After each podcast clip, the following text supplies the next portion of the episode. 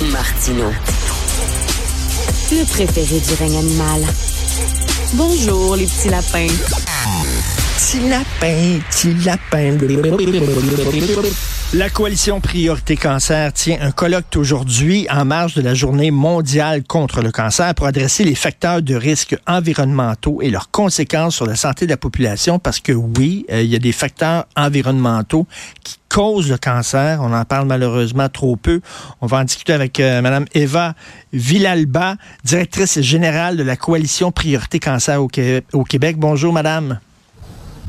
Bonjour, M. Martineau. Bonjour. Facteurs environnementaux, c'est quoi? Les pesticides, par exemple?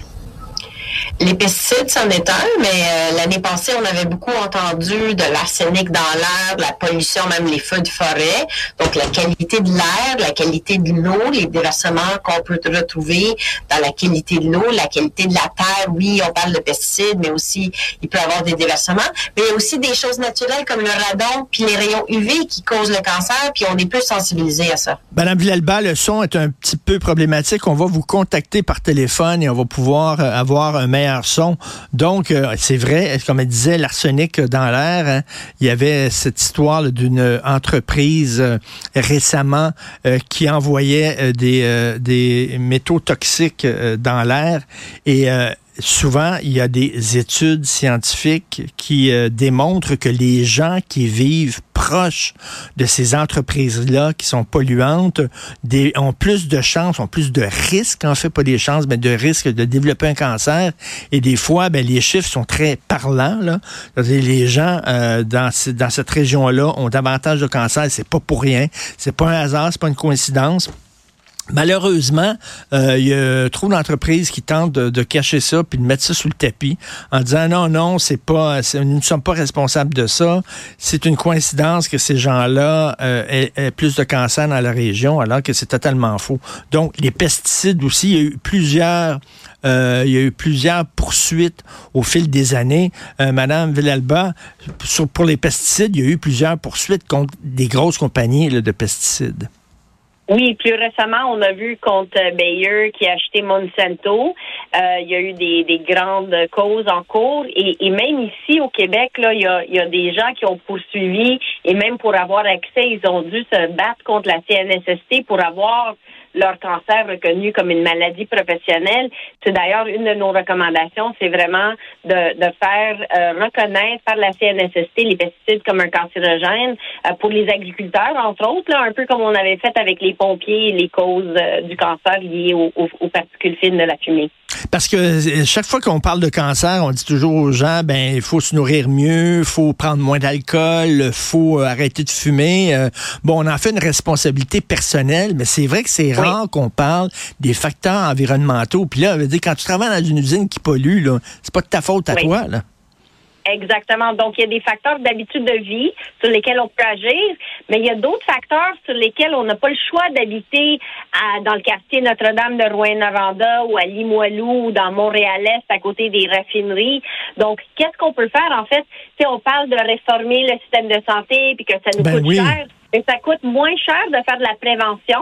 Puis pour ça, ben, on a besoin de plus de transparence de nos gouvernements. On a besoin d'avoir les données de santé publique qui nous disent qu'il y a quatre fois plus de cancer du poumon à Rouen, mais pas juste à Rouen-Noranda dans le quartier Notre-Dame. Là, il y a d'autres places aussi. Puis on, veut avoir ces données-là, que ce soit par des pesticides, par la pollution, que ce soit par des choses qu'on peut éviter comme euh, l'exposition aux rayons UV. Les on a doublé l'incidence de cancer de la peau. C'est le cancer numéro un. Et hmm. pour les travailleurs extérieurs, c'est, on a 30 000 cas de cancer de la peau au Québec, puis on n'en parle pas.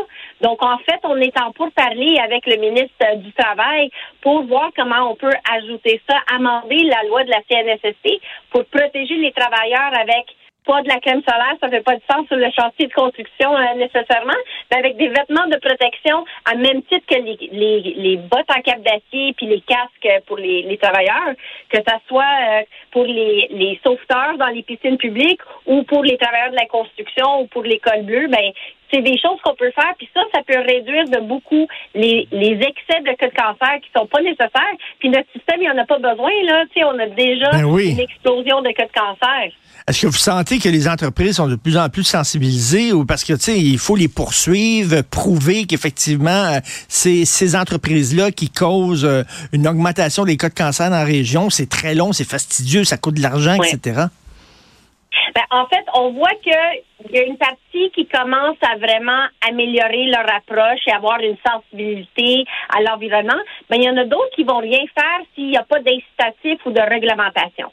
Et donc, ce qu'on veut, c'est une meilleure transparence sur les données pour les garder imputables, pour garder imputable aussi la santé publique pour agir et pour le, que le gouvernement euh, maintienne aussi puis fasse l'audit là, de ces compagnies-là. Mais je pense qu'il y a des bons joueurs corporatifs puis il y en a d'autres qui vont s'essayer quand même. Là. Donc, on doit vraiment, comme population, sensibiliser puis exiger qu'on vive dans des communautés qui sont saines et avec des environnements sains. Il me semble qu'on est un peu plus euh, un peu plus euh, sensibilisé à ça. Euh, rappelez-vous, avant, il y a plusieurs années de ça, l'amiante, la miouf, le plomb dans, dans, dans, la plomberie, etc. de plus en plus, on essaie de faire attention. Là. Absolument. Mais maintenant, il faut comme aller plus loin, euh, la qualité de l'eau. Est-ce que euh, on peut améliorer la qualité de l'eau, la qualité de l'air? Donc, vous avez parlé de l'amiante, vous avez raison. Mais maintenant, qu'est-ce qu'on va faire avec l'arsenic puis le nickel dans l'air? Est-ce qu'on va obliger ces compagnies à être conformes avec les réglementations, les standards de l'OMS c'est ce qu'on souhaite. au Québec, on a le droit de vivre dans un environnement en santé avec les mêmes standards de, internationalement reconnus. Et si on réussit, comme ils ont proposé en France, de réduire les cancers évitables de 30% en 10 ans, et tous ces gens-là, là, ils n'ont pas besoin d'avoir un cancer, ils n'ont pas besoin de mourir, là, puis ça va hmm. décharger notre système de santé pour prendre soin des gens qui n'ont pas le choix, des gens qui ont des cancers à, à, origine génétique ou d'autres personnes qui n'ont pas le choix, mais si on peut au moins prévenir, ça nous coûte beaucoup moins cher comme système que d'agir euh, quand c'est déjà très avancé. c'est bien qu'on en parle parce qu'on en fait souvent une question de responsabilité personnelle. Hein. Si tu vas au soleil, tu n'as rien qu'à mettre euh, de la crème solaire, arrête de fumer, puis tout ça. Mais il y a des responsabilités collectives aussi euh, dans le fait qu'il y a de plus en plus de cas de cancer. on l'a vu, les chiffres, ça va exploser dans, dans, dans quelques années, les cas de cancer, malheureusement. Et comme vous le dites, ben, avec tous les problèmes qu'on a dans le système de santé, euh, pénurie de main-d'œuvre, manque d'argent, puis tout ça, il faut falloir à un moment donné essayer de régler ça à la source. Merci beaucoup, Madame euh, Eva Villalba. Merci, directrice générale de la coalition Priorité Cancer au Québec. Merci, bon week-end. Merci à vous. Au revoir.